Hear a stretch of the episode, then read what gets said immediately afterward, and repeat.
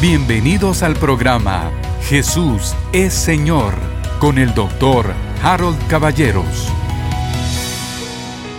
Antes de comenzar nuestro tema, le quiero mostrar yo, estaba predicando un domingo y sin gran cosa, más bien de una manera espontánea, se me ocurrió una, una analogía, la analogía de una moneda, porque una moneda siempre tiene dos caras. Y yo voy a usar esto como una analogía en las próximas semanas, porque como usted ya lo sabe, me gusta buscar diferentes ángulos para llegar a las mismas verdades, a las realidades bíblicas. Vamos a pasar a nuestra oración inicial y el día de hoy es una oración maravillosa del libro de Colosenses en el capítulo número uno. Si usted tiene su Biblia, ábrala por favor. Podemos hacer esta oración o podemos aprovechar para proclamar la palabra de Dios en voz alta. Dice así, Pablo, apóstol de Jesucristo por la voluntad de Dios, y el hermano Timoteo, a los santos y fieles hermanos en Cristo que están en Colosas. Gracia y paz sean a vosotros de Dios nuestro Padre y del Señor Jesucristo. Siempre orando por vosotros, damos gracias a Dios, Padre de nuestro Señor Jesucristo, habiendo oído de vuestra fe en Cristo Jesús y del amor que tenéis a todos los santos, a causa de la esperanza que os está guardada en los cielos de la cual ya habéis oído por la palabra verdadera del Evangelio que ha llegado hasta vosotros, así como a todo el mundo, y lleva fruto y crece también en vosotros desde el día que oísteis y conocisteis la gracia de Dios en verdad, como lo habéis aprendido de Epafras, nuestro consiervo amado, que es un fiel ministro de Cristo para vosotros, quien también nos ha declarado vuestro amor en el Espíritu por lo cual también nosotros, desde el día que lo oímos, no cesamos de orar por vosotros y de pedir que seáis llenos del conocimiento de su voluntad en toda sabiduría e inteligencia espiritual, para que andéis como es digno del Señor, agradándole en todo, llevando fruto en toda buena obra y creciendo en el conocimiento de Dios, fortalecidos con todo poder conforme a la potencia de su gloria para toda paciencia y longanimidad, con gozo, dando gracias al Padre que nos hizo aptos para participar de la herencia de los santos en luz, el cual nos ha librado de la potestad de las tinieblas y trasladado al reino de su amado Hijo, en quien tenemos redención por su sangre, el perdón de pecados. Él es la imagen del Dios invisible, el primogénito de toda creación porque en Él fueron creadas todas las cosas, las que hay en los cielos y las que hay en la tierra, visibles e invisibles, sean tronos, sean dominios, sean principados, sean potestades, todo fue creado por medio de Él y para Él. Y Él es antes de todas las cosas. Y todas las cosas en Él subsisten. Y Él es la cabeza del cuerpo, que es la iglesia. Él, que es el principio, el primogénito de entre los muertos, para que en todo tenga la preeminencia, por cuanto agradó al Padre que en Él habitase toda plenitud, y por medio de Él reconciliar consigo todas las cosas, así las que están en la tierra como las que están en los cielos, haciendo la paz mediante la sangre de su cruz. A vosotros también, que erais en otro tiempo extraños y enemigos en vuestra mente, haciendo malas obras, ahora os ha reconciliado en su cuerpo de carne por medio de la muerte, para presentaros santos y sin mancha e irreprensibles delante de Él. ¿No le parece a usted que es una introducción maravillosa de la palabra de Dios? Esto es lo que le escribe el apóstol Pablo a los colosenses y haríamos muy bien nosotros en meditar en cada una de estas palabras maravillosas. Bueno, entro a mi tema. Hoy quiero referirme a la derrota absoluta. A ver, el estado total de derrota y de postración en el cual se encuentra el diablo. Por supuesto que para ello debo hacer una introducción. Y también tengo aquí mi moneda con las dos caras para usar la analogía. Fíjese usted que hace muchos años, yo siempre le he contado, que consideré un mentor, un maestro, un padre espiritual, una, cosa maravillosa para mí, el hermano T.L. Osborne. No solo el hermano T.L., el hermano T.L. y su esposa Daisy. Pero yo tuve más relación con él y me bendijo, pero así inmensamente. Aprendí muchísimo de él. Y él solía usar una frase muchas veces, pero es que muchas veces, siempre lo decía. Él decía, el cristianismo no es una religión, el cristianismo es un estilo de vida. Y bueno, mire, yo oí esto muchas veces. Y por supuesto que me hacía sentido. El cristianismo no es una religión, es una forma de vivir, la forma de vida de Cristo. Pero ha sido hasta ahora, en este último par de años, y sobre todo en este último año, que me he ido dando cuenta, y por eso mi analogía, de que hay dos ideas totalmente diferentes. Hay una idea o un lado de la moneda que es la religión y otro lado de la moneda que es distinto totalmente, que es el cristianismo. No son la misma cosa. Y yo voy a demostrárselo y me interesa muchísimo repetir las palabras del hermano TL. Él decía así, el cristianismo es un estilo de vida, el estilo de vida de Jesús. Ahora yo le digo, fíjese meditando, la religión es un esfuerzo humano, intelectual, puede ser racional, para explicar a un Dios que es inexplicable. Fíjese usted qué cosa más curiosa. Desde el punto de vista humano, desde el punto de vista intelectual, desde el punto de vista moral, desde el punto de vista sensorial y como si fuera poco, el hombre caído, pues le resulta absolutamente imposible explicar a Dios. A ver, segunda de Corintios capítulo 12, versos 2 al 4. Conozco un hombre en Cristo, este es Pablo, que hace 14 años, si en el cuerpo no lo sé, si fuera del cuerpo no lo sé, Dios lo sabe fue arrebatado hasta el tercer cielo. Y conozco al tal hombre, si en el cuerpo o fuera del cuerpo, no lo sé, Dios lo sabe, que fue arrebatado al paraíso. Ahora escuche usted, donde oyó palabras inefables que no le es dado al hombre expresar.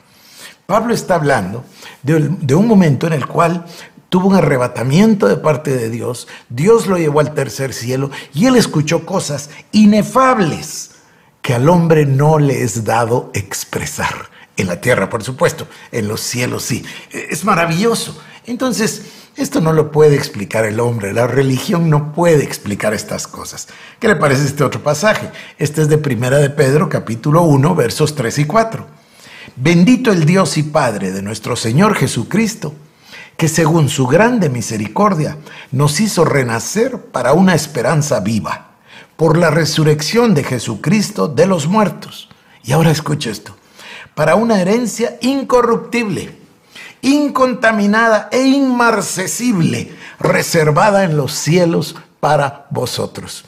Ya sé, ya sé que a ustedes les da risa que a mí toda la palabra me parece extraordinaria, maravillosa, superlativa, pero es que así me lo parece.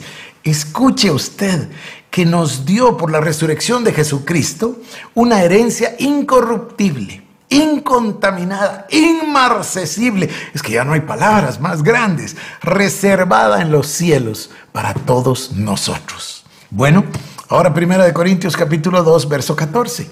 Y esto es lo que pasa con la religión. Déjeme repetir entonces. Hay un lado que es la religión y otro lado que es el cristianismo. Si quiere llamarlo cristianismo, si quiere lo llama la palabra de Dios. Bueno, son dos cosas distintas. La religión y la palabra son diferentes. Mire 1 Corintios 2.14.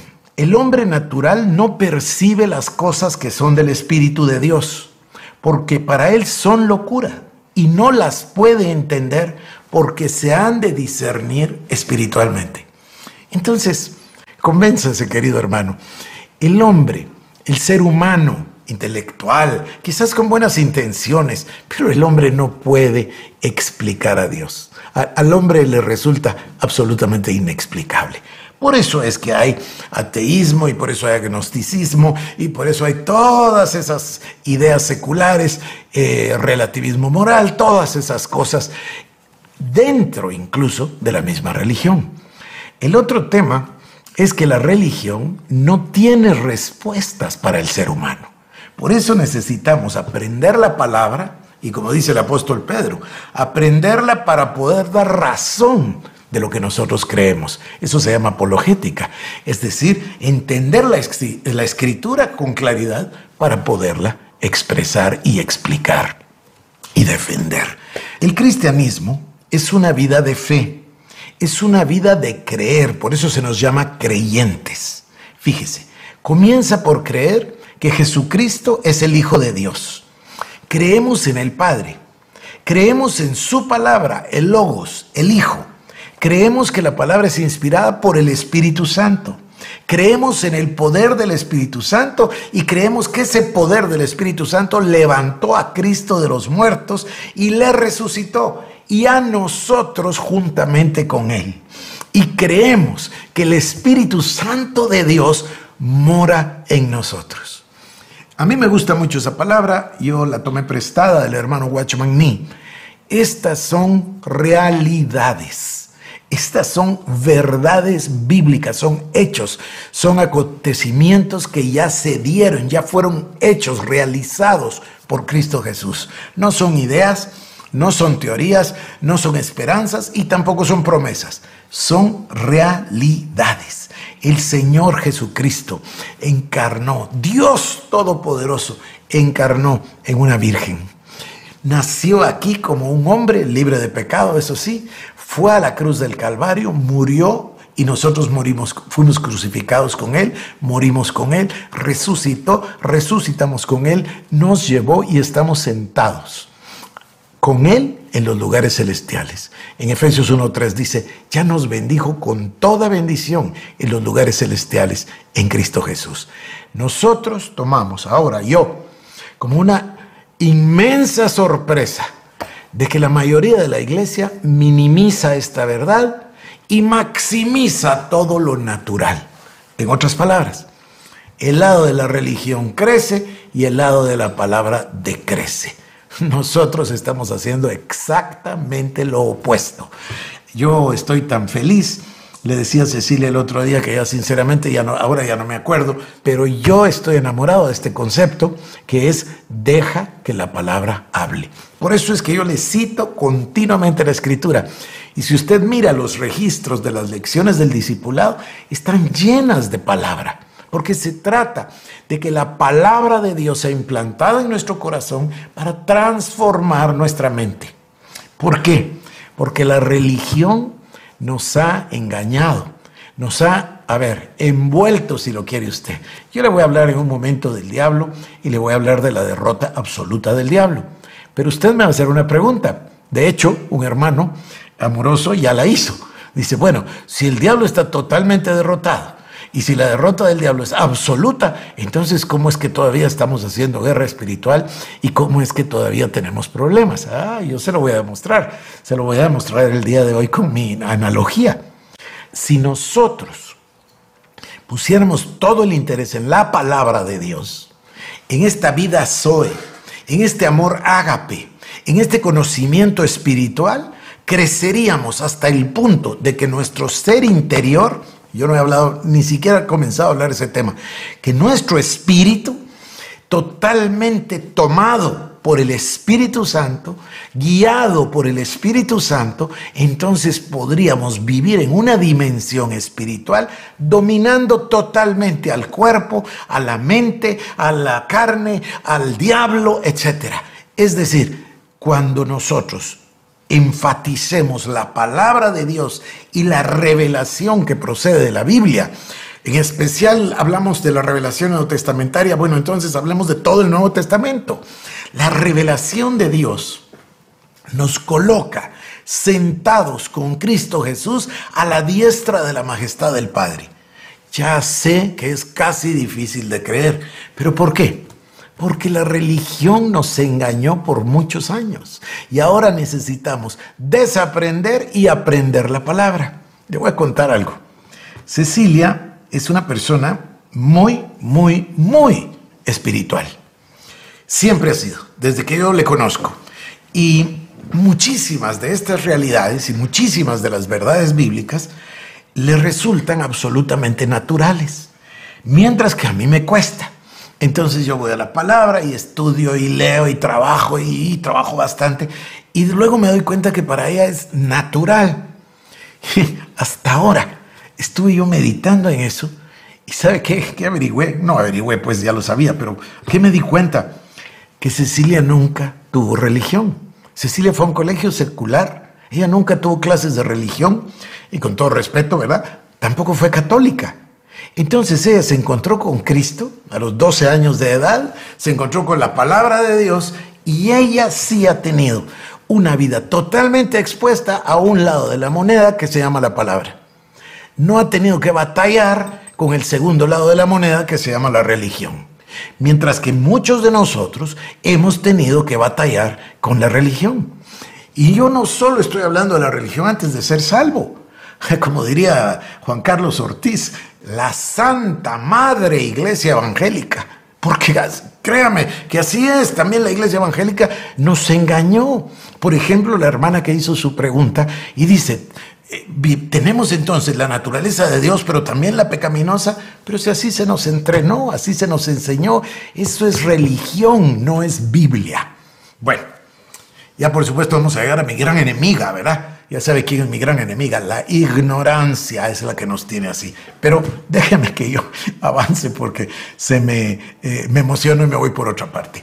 Colosenses 1, 26 y 27.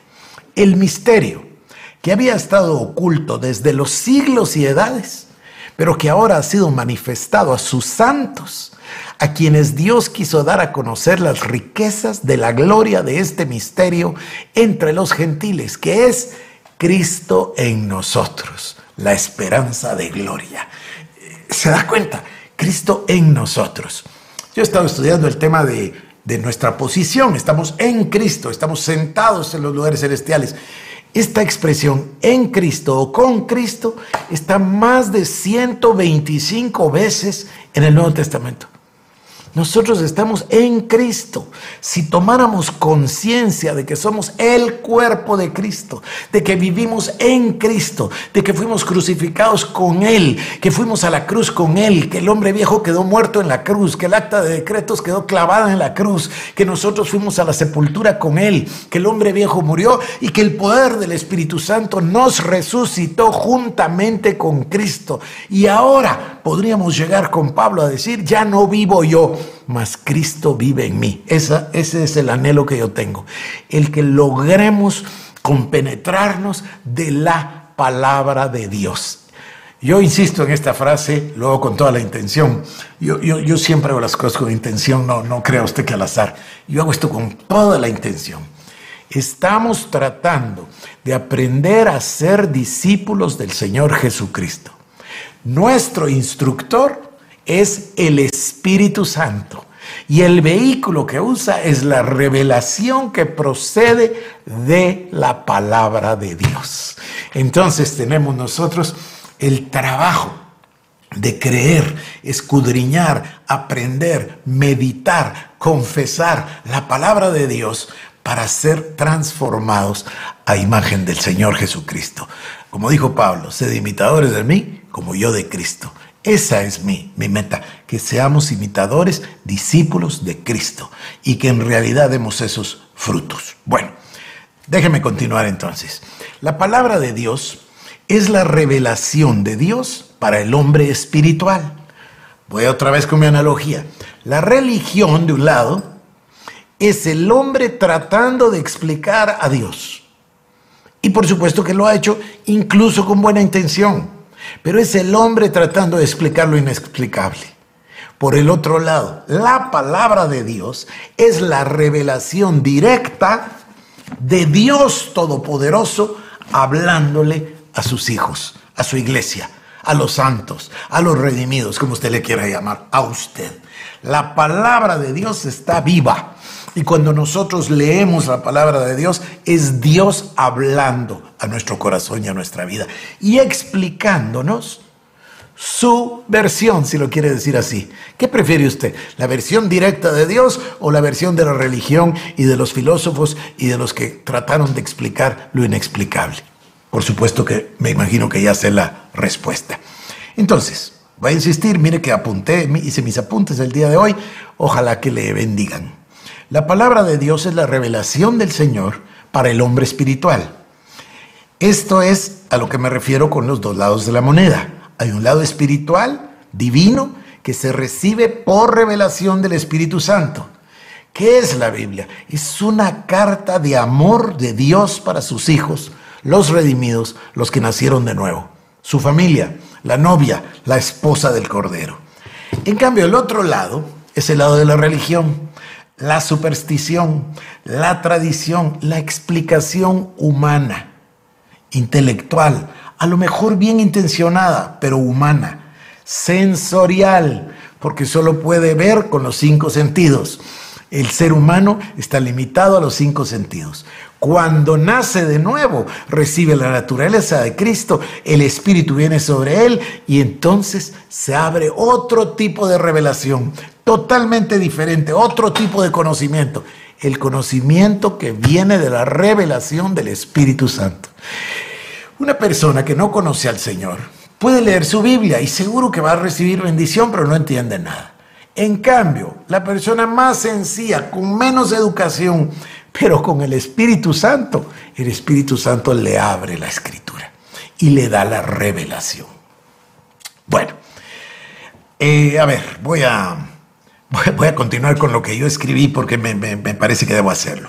Entonces puse así, hay un segundo lado de la moneda, el de la religión, la tradición, la explicación humana, a lo mejor bien intencionada, pero humana, sensorial nos han predicado esta religión, la de los hombres. Nos han predicado la religión del lado de la crucifixión. En cambio, Pablo nos predica a Cristo del lado de la resurrección. Yo tengo el anhelo, querido hermano, de predicar todos los días de mi vida a Cristo resucitado. Mire que yo ya estoy pensando qué pasa cuando todo el mundo tenga la, su vacuna y cuando la pandemia pase, porque tiene que ceder. Lo mismo pasó con la eh, fiebre española allá a principios del siglo XX.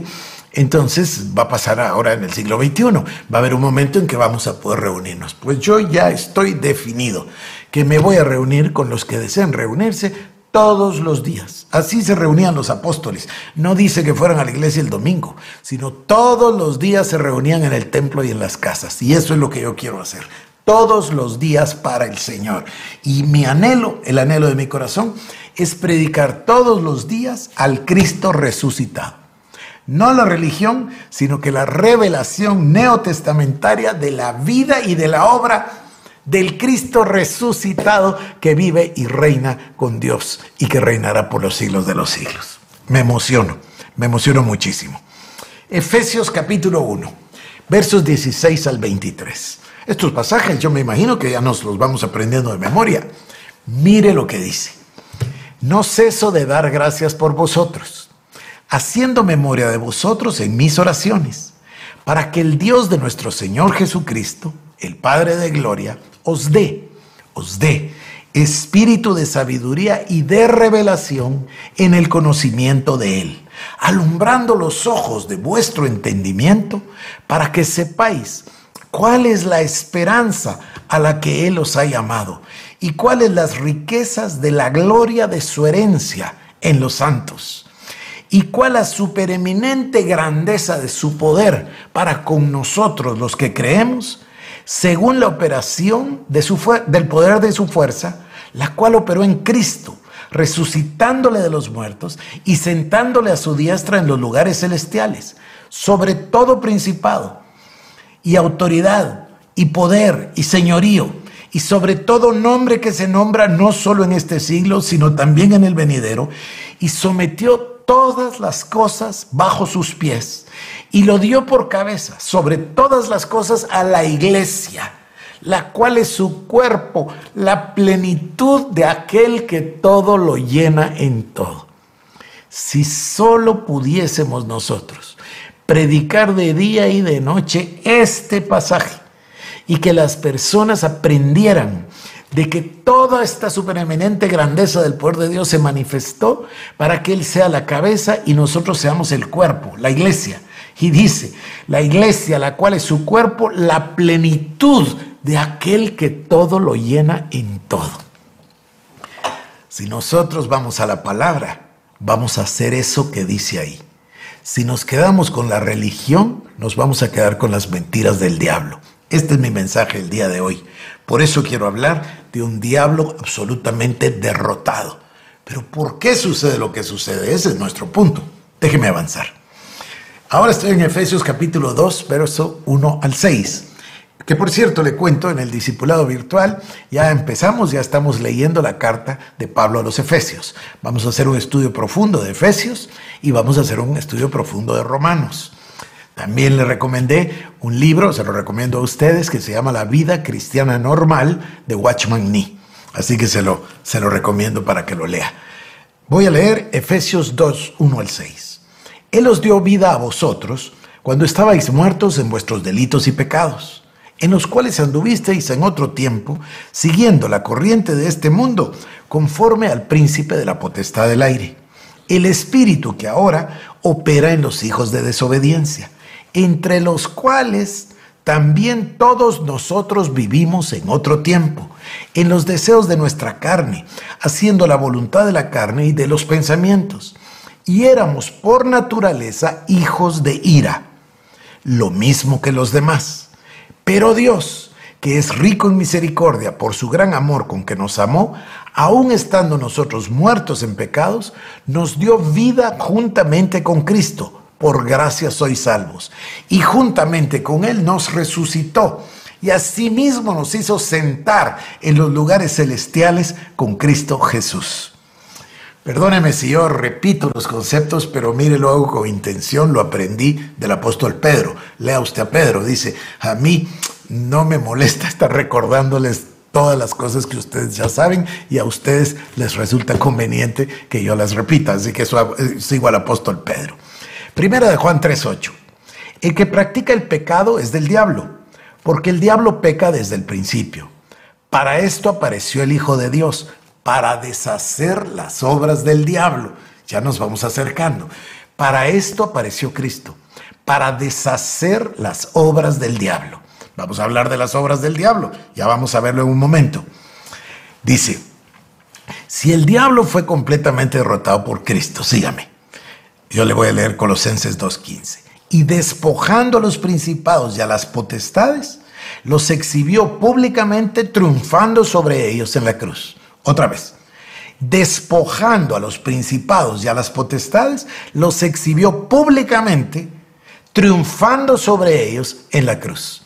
Los derrotó. El diablo está derrotado, está vencido, fíjese. Eso es Colosenses 2.15. Entonces, la gran pregunta viene a ser, ¿cómo puede ser que el diablo ataque o que incluso pueda vencer a los creyentes con tentaciones, con pecado o con enfermedades? Yo quiero contestar esa pregunta, porque es válida la pregunta. Pero si está totalmente derrotado, entonces, ¿qué es lo que sucede? ¿Por qué todavía resulta que hay personas eh, enfermas o personas que están, incluso personas que tienen necesidad de liberación de demonios, personas que tienen necesidad de sanidad interior, etcétera? ¿Por qué? ¿Por qué la iglesia no está triunfante como debería? Bueno, hay dos razones. Y yo le voy a exponer las dos razones el día de hoy. Fíjese, la primera razón se refiere al diablo. ¿Qué es lo único que le queda después de todo lo que dice ahí? Que fue derrotado, que fue vencido, despojado, exhibido, etc. Lo único que ahí le queda es su propia naturaleza. Eso es lo único que le queda. ¿Y cuál es su naturaleza? Dice la palabra en Juan 8:44 vosotros sois de vuestro padre el diablo. ¿Se recuerdan del pasaje? Hablaban de matar al Señor Jesucristo, entonces él les contesta eh, de su padre, y dice, pero si nosotros no somos hijos de fornicación, ¿qué estás hablando? Y el Señor viene con esta verdad. Juan 8:44. Vosotros sois de vuestro padre el diablo, y los deseos de vuestro padre queréis hacer. Él ha sido homicida desde el principio. Y ahora escuche, y no ha permanecido en la verdad porque no hay verdad en él. Cuando habla mentira, de suyo habla, porque es mentiroso y padre de mentira. Entonces, la primera razón, la primera explicación de por qué Hay parte de la iglesia que todavía está sufriendo de depresión, de enfermedad, de ataques del enemigo, eh, etcétera, penas, problemas eh, financieros, matrimoniales, eh, etcétera, etcétera, etcétera. Es porque el diablo les ha engañado. ¿Y cómo nos ha engañado el diablo? A través de la religión. A través de la religión. La gente piensa que hay un gran diablo porque no ha leído la palabra. Por causa de la mentira. Lo único que el diablo tiene es el engaño. Pero hay una segunda razón. Hay una segunda razón. La primera tiene que ver con el diablo y es su naturaleza. La segunda tiene que ver con el creyente. La segunda tiene que ver con la ignorancia. Cuando la iglesia ignora su posición en Cristo, cuando la iglesia ignora la revelación que procede de la palabra de Dios, los creyentes quedan a merced de la religión, ideas, rudimentos humanos y una vida natural en lugar de una vida espiritual. Si a usted le dicen de que usted resulta que se acaba de enterar de que es el heredero del rey de tal y tal lugar y que le necesitan en el palacio porque usted toma su lugar como hijo del rey, como príncipe. Y cuando llega se da cuenta de todo lo que tiene. Todo esto era mío y yo lo ignoraba. ¿Y por qué lo ignoraba? Porque no sabía que era hijo del príncipe. Tengo un, tengo un ejemplo clásico. Se, los contaba yo que, mi cuñado Carlos eh, solía predicar eh, ese, ese ejemplo en particular. Un ejemplo maravilloso, lo, voy a usar, como me gusta. Él contaba esta historia, es una, es una ilustración maravillosa. Carlos la usaba mucho, muy a menudo, para precisamente enfatizar este punto, la necesidad del conocimiento de la iglesia. Entonces contaba de este hombre eh, que tenía un sueño, y el sueño de este hombre era tomar un barco transatlántico. Él soñaba con subirse a un barco y cruzar el océano y viajar en uno de esos transatlánticos grandes. Y ahorró y ahorró, se trataba de una persona que no tenía grandes recursos, ahorró y ahorró y ahorró y averiguaba cuánto valía el ticket y seguía ahorrando y averiguando y averiguaba cuánto valía el ticket y seguía ahorrando. Y al final juntó el dinero. Feliz fue a comprar el ticket y abordó el día, el día del, del crucero y entonces subió al transatlántico para cruzar el mar y estaba eufórico. Y entonces estaba tan contento que participaba en todo. Estaba encubierta durante el día, quería ver los motores, quería ver el juego que jugaban eh, las personas, quería sentarse a tomar el sol, quería, quería hacerlo todo. Estaba eufórico. Y el capitán lo vio y vio que era, se trataba de un pasajero francamente contento, un pasajero satisfecho, un pasajero que estaba feliz con el viaje. Y sin embargo, le llamó la atención una cosa al capitán. Entonces el último día, cuando se va a acabar el viaje, el capitán lo encuentra y le dice, yo quiero hablarle, ¿puedo hablarle, señor? Por supuesto, dice, claro que sí. Y, el capitán le dice, mire, yo veo que usted ha estado contento, que usted ha gozado todo, sí, le dice, estoy feliz, era la experiencia de mi vida, era el sueño de mi vida, etc.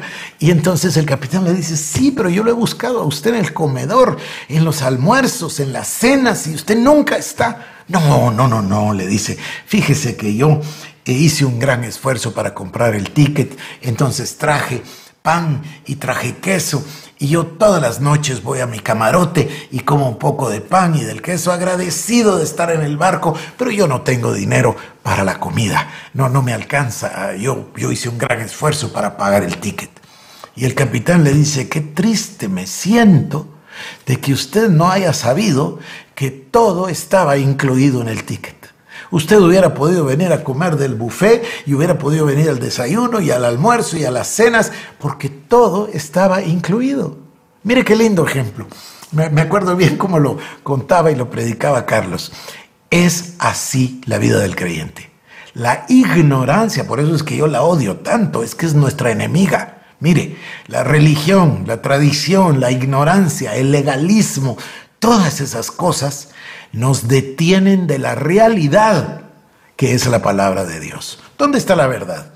Bueno, usted sabe, la verdad no es una idea, la verdad es una persona. Jesucristo es la verdad y este es el logos. Y el logos es el verbo. Y el verbo era Dios. Y el verbo estaba con Dios. La palabra de Dios. Jesucristo, el verbo. Y sin él, dice, nada de lo que fue hecho hubiese sido. Y todas las cosas las sustenta con las palabras de su poder. La palabra de Dios es lo más importante, querido hermano. Claro, como se lo ejemplificaba hace un momento, algunas personas como Cecilia, dichosas, tienen menos cosas que desaprender. Mire el esfuerzo que nosotros hemos hecho más de 30 años, me parece que ya vamos para 35, de tener los colegios para educar a esos niños, no, no solo con los principios cristianos, sino que con una cosmovisión cristiana. Eh, el otro día Cecilia y yo nos encontramos en un avión a un joven que se graduó del colegio y ahora tiene un puesto importantísimo. Eh, trabajaba en un banco internacional, ahora en otro, y, y él estaba tan contento y tan agradecido que cuando se bajó y nos dijo adiós, hace un par de años de esto, en el aeropuerto, dijo, por favor sigan adelante, porque hacen mucho bien. A mí me emociona, porque entonces podemos educar a los niños con la palabra de Dios. Yo estoy feliz de que mi hijo David eh, haya asumido el pastorado en la iglesia y también se haya convertido en el capellán en el colegio. Estoy muy emocionado. Lo escucho porque tiene sus clases virtuales, tiene una clase de debates, lo hace en inglés con los jóvenes. Me parece brillante que estemos ayudando a los jóvenes a pensar y a pensar de una manera bíblica. Bueno, perdóneme, se me fue el tiempo. A ver, primera de Juan capítulo 4. Voy a repetir el pensamiento y luego paso a la palabra. Cuando la iglesia ignora la revelación que procede de la palabra de Dios, los creyentes quedan a merced de la religión, de las ideas, de los rudimentos humanos y de una vida natural en lugar de una vida espiritual. Primera de Juan 4 del 1 al 6. Amados, no creáis a todo espíritu, sino probad los espíritus si son de Dios, porque muchos falsos profetas han salido por el mundo. En esto conoced el Espíritu de Dios. Todo espíritu que confiesa que Jesucristo ha venido en carne es de Dios. Y todo espíritu que no confiesa que Jesucristo ha venido en carne no es de Dios. Y este es el espíritu del anticristo, el cual vosotros habéis oído que viene y que ahora ya está en el mundo. Hijitos, vosotros sois de Dios y los habéis vencido, porque mayor es el que está en vosotros que el que está en el mundo. Ellos son del mundo y por eso hablan del mundo y el mundo los oye. Nosotros somos de Dios. El que conoce a Dios nos oye. El que no es de Dios no nos oye. En esto conocemos el espíritu de verdad y el espíritu de error. Mire, querido hermano, estamos entrando en unos tiempos muy difíciles. Yo vengo diciéndoselo hace mucho ya. Eh, la iglesia se ha convertido en una en un entretenimiento, en un show, en una, eh, bueno, ya sé que no le gusta a algunos lo de la predicación selectiva, pero en eso se, se, convierte en, eh, ahora está de moda, ¿no? Influencers y, y liderazgo y prosperidad y todas esas cosas que no son la revelación de la palabra de Dios. La única manera como podemos discernirlo es tener nosotros esta capacidad de conocer lo que es el espíritu de verdad y el espíritu de error. ¿Y cómo lo vamos a conocer? Cuando lo comparemos con la palabra. Pero si lo que usted sabe no es la palabra, sino lo que dijo un hermano que creyó, que oyó a otro hermano que decía en una prédica que tal vez tal cosa, entonces así no vamos a llegar a ninguna parte. Necesitamos escudriñar la escritura porque en ella nos va la vida eterna. Y ella es la que habla de Cristo la palabra. Romanos 8, 28 al 32. Y sabemos que los que aman a Dios, todas las cosas les ayudan a bien. Esto es, a los que conforme a su propósito son llamados. Porque a los que antes conoció, también los predestinó para que fueran hechos conforme a la imagen de su Hijo, para que Él sea el primogénito entre muchos hermanos. Y a los que predestinó, a estos también llamó. Y a los que llamó, a estos también justificó y a los que justificó a estos también glorificó. ¿Qué pues diremos a esto? Si Dios es por nosotros, ¿quién contra nosotros? El que no escatimó ni a su propio Hijo, sino que lo entregó por todos nosotros, ¿cómo no nos, cómo no nos dará también con Él todas las cosas? Es, es interesantísimo. La palabra es clarísima si solo permitimos que nos hable. Hechos 10:38, este es uno de mis favoritos. Cómo Dios ungió con el Espíritu Santo y con poder a Jesús de Nazaret, y cómo éste anduvo haciendo bienes y sanando a todos los oprimidos por el diablo, porque Dios estaba con él. El Señor Jesús fue ungido con el Espíritu Santo y anduvo haciendo bienes y sanando a todos los oprimidos por el diablo. Usted dirá, pero entonces el diablo los oprimía. Claro, estamos hablando antes de la muerte y resurrección de Cristo. Por eso usted mira tal manifestación de demonios y el Señor Jesús echaba fuera a los demonios. Esos demonios estaban en las personas porque no había posibilidad de salvación. Una vez el Señor murió y resucitó, una vez descendió el Espíritu Santo en el día de Pentecostés, nació la iglesia. Y ahí nace esta revelación. Es decir, la iglesia del libro de Hechos no es sino la manifestación de todo esto que estamos leyendo. ¿Y qué pasó? Que entonces Pedro y Juan y Esteban y Felipe y Jacobo y por supuesto el apóstol Pablo hacían los mismos milagros que el Señor Jesucristo y avanzaban porque tenían plena conciencia de que eran una nueva criatura, una nueva creación, como dice Moffat, una nueva especie de persona. Tenían a Cristo en el corazón y estaban en Cristo. Ah, tengo un pasaje maravilloso y ahora se lo leo en Corintios en un momentito. Colosenses 2, 8 al 10. Esto es, esto es vital. Acuérdese de mi analogía de la religión. Dice, mirad que nadie os engañe por medio de filosofías y huecas sutilezas, según las tradiciones de los hombres, conforme a los rudimentos del mundo y no según Cristo. Porque en Él habita corporalmente toda la plenitud de la deidad y vosotros estáis completos en Él, que es la cabeza de todo principado y potestad. Nosotros estamos en Cristo que nadie nos enseñe. Es que, mire, me, impresiona. Mira que nadie os engañe por medio de filosofías y huecas sutilezas según las tradiciones de los hombres, conforme a los rudimentos del mundo y no según Cristo. En otras palabras, usted y yo solo tenemos una guía. Esta palabra que está viva y es eficaz y penetra hasta partir el alma y el espíritu. A mí me parece una, una cosa tan maravillosa. Juan, primero de Juan 3.8. El que practica el pecado es del diablo, porque el diablo peca desde el principio. Para esto apareció el Hijo de Dios, para deshacer las obras del diablo. Juan 8:44. Vosotros sois de vuestro padre el diablo y los deseos de vuestro padre queréis hacer. Él ha sido homicida desde el principio y no ha permanecido en la verdad, porque no hay verdad en él. Cuando habla mentira, de suyo habla, porque es mentiroso y padre de mentira. Entonces, si yo, mire, me voy a pasar a traer aquí a medio mundo porque todos viven enamorados de Netflix, ¿verdad? Yo cancelé mi cosa de Netflix. Eh, eh, eh, mis hijos protestaron, ¿verdad? Porque era una cosa familiar y probablemente yo por ellos y Cecilia vuelva a ponerla, pero no por mí. Yo no tengo ningún interés en oír lo que dice Netflix. No tengo ningún interés en oír lo que dice las ideas de los hombres. Yo tengo interés en la palabra de Dios. Ese es el interés que yo tengo. ¿Para qué quiero yo recibir instrucción de todo lo que dice el mundo? No, no, no. Yo quiero la instrucción que viene de la palabra de Dios. Mire, me fui de viaje, le conté que fui de viaje a, aquí al, al, departamento en Guatemala, se llama Izabal, es el noreste del país, son 275 kilómetros, más o menos cuatro horas y centavos, y me fui y me puse mis, um, eh, mis uh, CDs y, de predicación y de la palabra de Dios. Tengo, tengo un audiolibro, una Biblia linda, que me conseguí una versión preciosa de, de la Biblia. Y le conté a un amigo mío, le dije, mira, yo tuve una parranda, una fiesta de cuatro horas con el Espíritu Santo adentro del carro. A ratos alababa, a ratos creo que lloraba, emocionadísimo, eso es lo que yo quiero la palabra de Dios.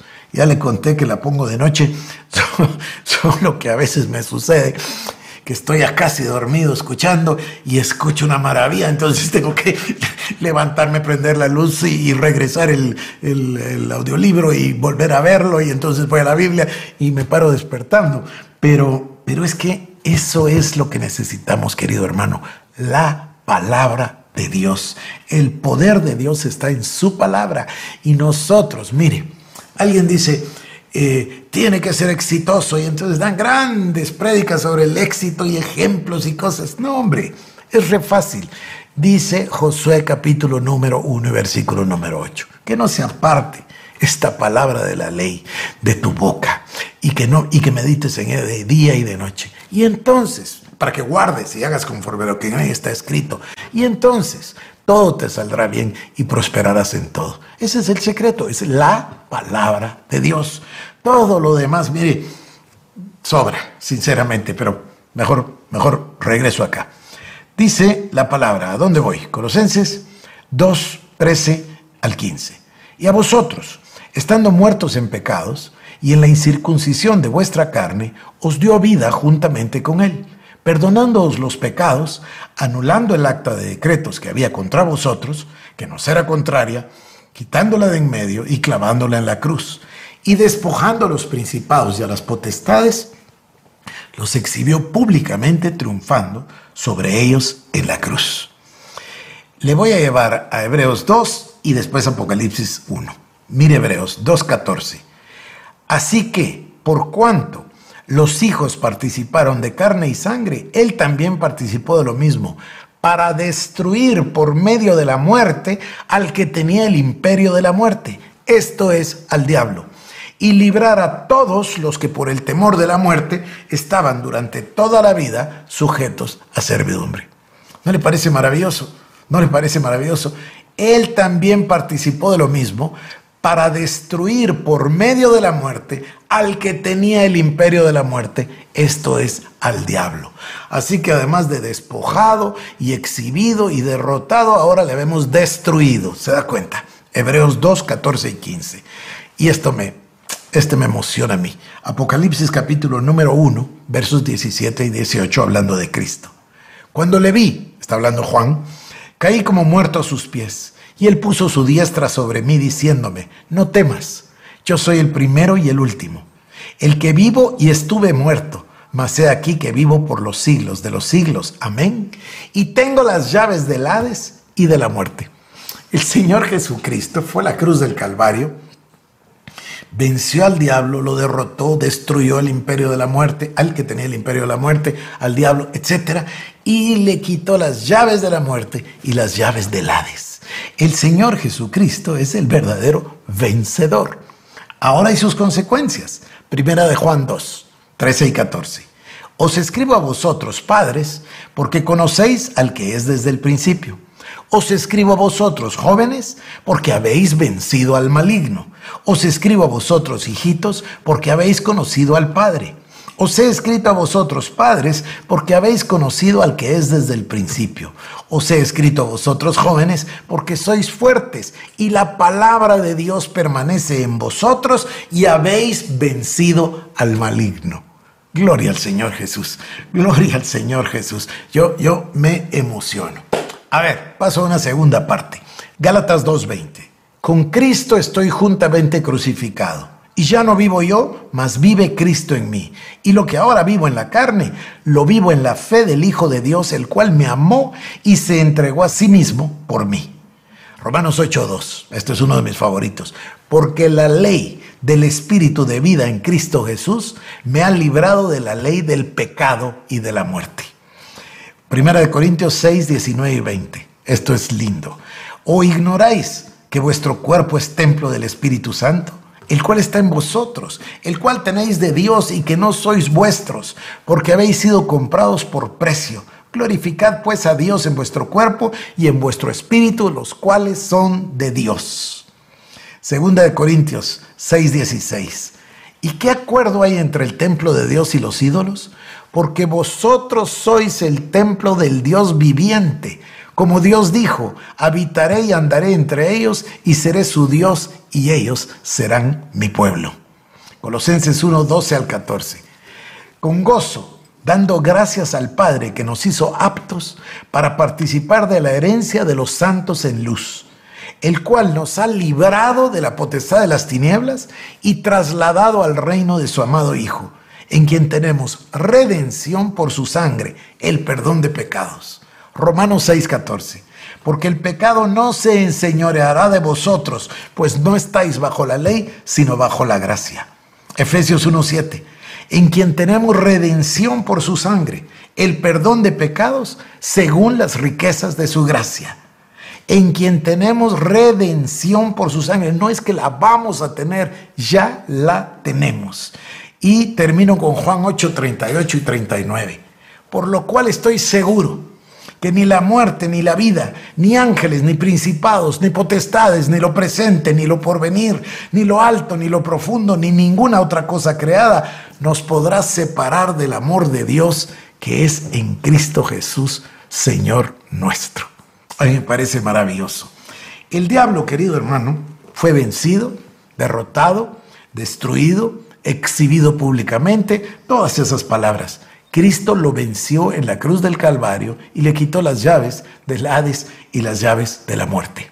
Y nos libertó a nosotros totalmente del pecado, nos redimió, como dice en 1 Corintios 1:30, nos fue hecho sabiduría, justificación, santificación, redención. Por su sangre el Señor Jesucristo nos libró. Y dice la palabra, lo acabamos de leer en Colosenses, que nos trasladó del reino de las tinieblas al reino de su amado Hijo.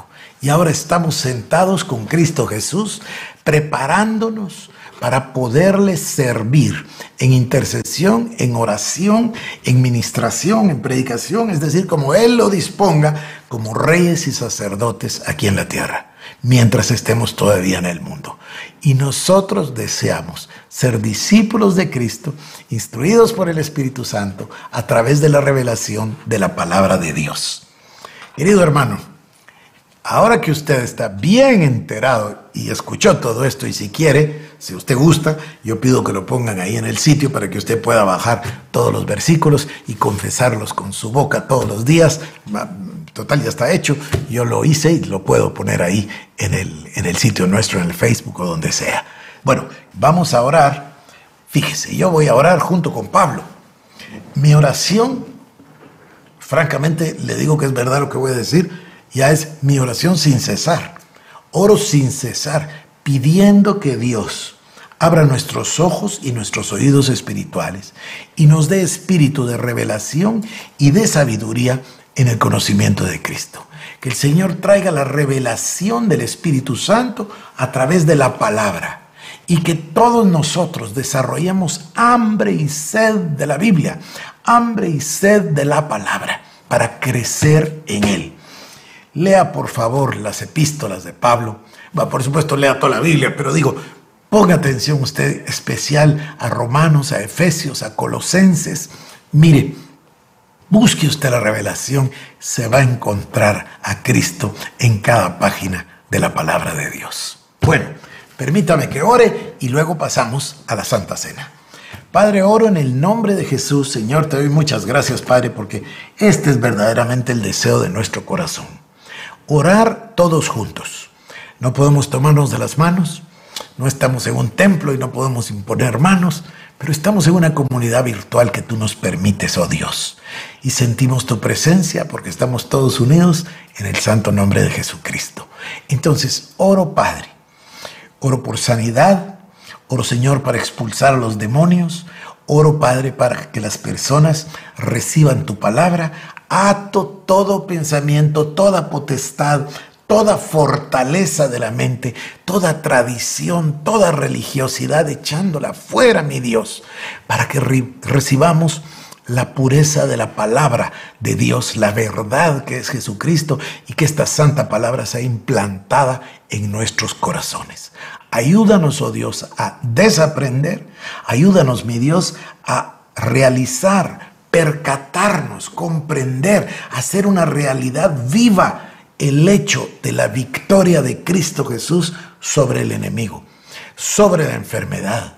El Espíritu Santo que mora en nuestros cuerpos, vivifica nuestro cuerpo mortal. La enfermedad tiene que salir en el nombre de Jesús. Usted tiene que creer y confesar la palabra de Dios, porque dice, Mateo 8:17, lo dice Isaías 53, lo dice 1 de Pedro 2:24, fuimos sanados por las llagas de Jesucristo. No, no es algo que va a suceder, es algo que ya pasó. Reprenda la enfermedad. Háblele a su cuerpo, háblele la palabra de Dios, háblele vida a su cuerpo, háblele salud a sus huesos. Y como dice el libro de Proverbios, ponga la palabra de Dios en su cuello, en su corazón, escríbala en su alma a través de la confesión de la palabra. Oro en el nombre de Jesús, Señor, que haya un espíritu de revelación y de sabiduría de la palabra y también clamo, mi Dios, por sanidad, en especial oro, Padre, por el padre de mi hermana, el papá de nuestra hermana, que nos escribió pidiéndonos oración porque él está con COVID. Oramos, mi Dios, en el nombre de Jesús, un milagro para su cuerpo, para él y, para cada persona, mi Señor, que lo necesita. También aprovecho, mi Dios, para orar por las necesidades, por las carencias, porque este tiempo ha sido difícil y hay muchas personas sin trabajo, muchas personas sin provisión. Yo oro, mi Dios, por dos cosas. Oro por empleo y provisión para cada familia y oro que tú toques nuestro corazón, Padre, para que todos compartamos de lo que tenemos con los que necesitan. Gracias, oh Dios, en el nombre del Señor Jesucristo. Amén. Y ahora, por hoy, querido hermano, que tenga usted un gran fin de semana y que Dios les bendiga. Esto fue el programa Jesús es Señor con el doctor Harold Caballeros. Si quieres más información, búscanos en nuestras redes sociales como Iglesia El Shaddai Guatemala